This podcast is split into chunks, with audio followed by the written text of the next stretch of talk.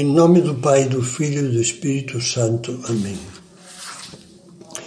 Vinde, Espírito Santo, enchei os corações dos vossos fiéis e acendei neles o fogo do vosso amor. Enviai o vosso Espírito e tudo será criado, e renovareis a face da terra. Essa última meditação, a décima segunda, é como um epílogo eu lhe dei o título A Cruz e a Alegria Cristã. Ao longo de todas as meditações desta série, nós nos debruçamos sobre o mistério da cruz, concentrando quase que exclusivamente nela o olhar da nossa alma, para captar assim melhor o que a cruz, mistério fundamental do cristianismo, significa. Mas olhar para a cruz não é olhar para todo o panorama da vida cristã. Por isso, antes de encerrarmos estas nossas reflexões, parece-me necessário que, depois de meditar sobre o que a cruz é, reflitamos brevemente sobre o que a cruz não é. Assim o quadro ficará mais completo. Não pensemos que com isso embaçaremos o lustre da cruz. Pelo contrário, ao percebermos o que a cruz não é, haveremos brilhar com fulgores ainda mais belos. Em primeiro lugar, é preciso esclarecer que a cruz, ainda que seja imprescindível, não é a única via existente para atingir a santidade cristã, a plenitude do amor. É uma grande verdade que não há cristianismo nem santidade sem cruz. Isto é indiscutível. Mas é errado julgar que os atos que não estão marcados pelo sofrimento ou pelo sacrifício árduo não têm valor diante de Deus. O que dá valor sobrenatural, meritório aos nossos atos é a caridade, ou seja, o amor a Deus e ao próximo. Por isso, muitas vezes se tem repetido, e com toda razão, que a menor das pequenas ações domésticas de Nossa Senhora em Nazaré, tendo em conta que a sua alma imaculada possuía, possuía um grau de amor elevadíssimo, tinha mais valor e merecia mais graça e prêmio do que o martírio de muitos santos. Se cumprirmos com o amor a Deus e com o amor ao próximo o menor dos nossos deveres, esse dever nos santifica. Queres de verdade ser santo? Pergunta São José Maria. Cumpre o pequeno dever de cada momento. Faz o que deves e está no que fazes.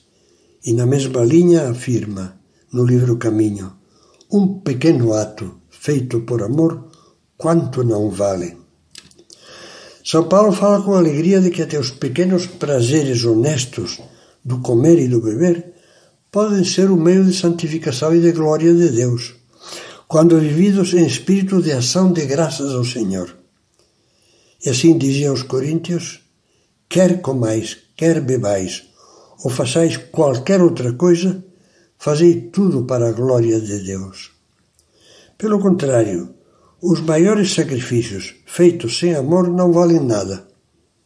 E aí São Paulo escreve aos Coríntios: ainda que entregasse o meu corpo para ser queimado, se não tivesse amor, de nada me valeria.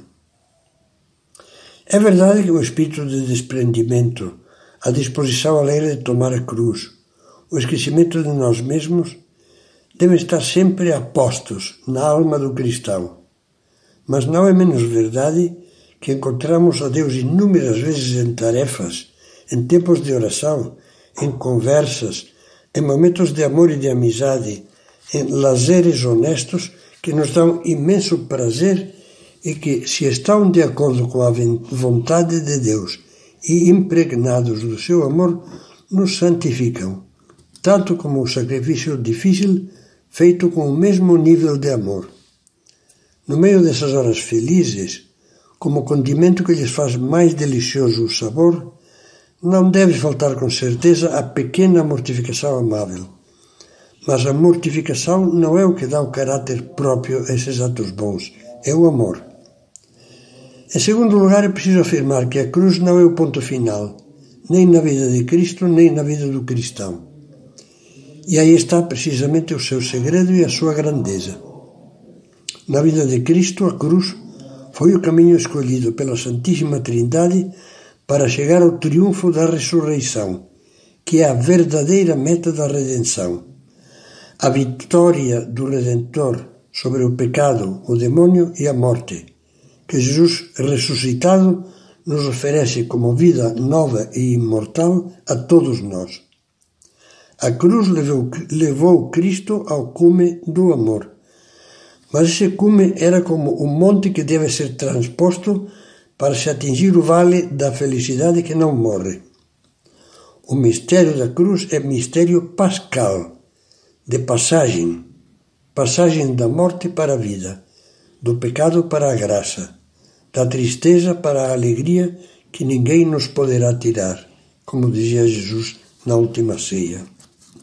Cristo, triunfante e glorificado, ostentando com imensa alegria as chagas vitoriosas da sua paixão, derrama finalmente sobre nós o Espírito Santo, o amor com maiúscula, o amor de Deus no seio da Trindade, que é o grande fruto da cruz, essa doação a nós, para que inunde as nossas almas com a sua graça, com seus sete dons e com a abundância de seus frutos, entre os quais os primeiros que enumera São Paulo na carta aos Gálatas, no capítulo 5, são amor, alegria, paz, paciência, bondade, é por tudo isso que os autênticos cristãos nunca encaram a cruz com ar tristonho ou com complexo de vítima.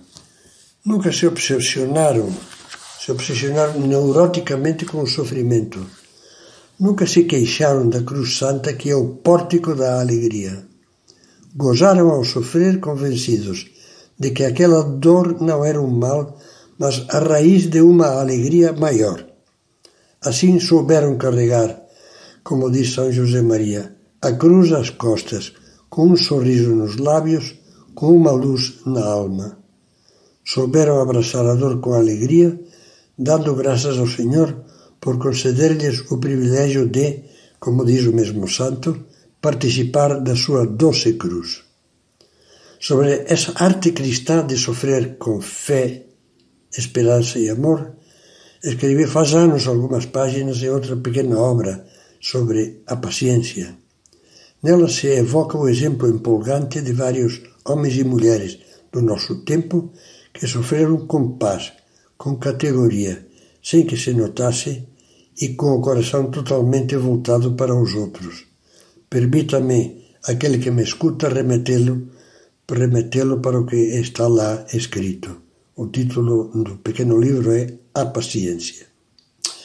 Dentro dessa perspectiva, desejava terminar com umas palavras de São José Maria, em cuja doutrina me apoio constantemente, que são como que um teste da sabedoria da cruz.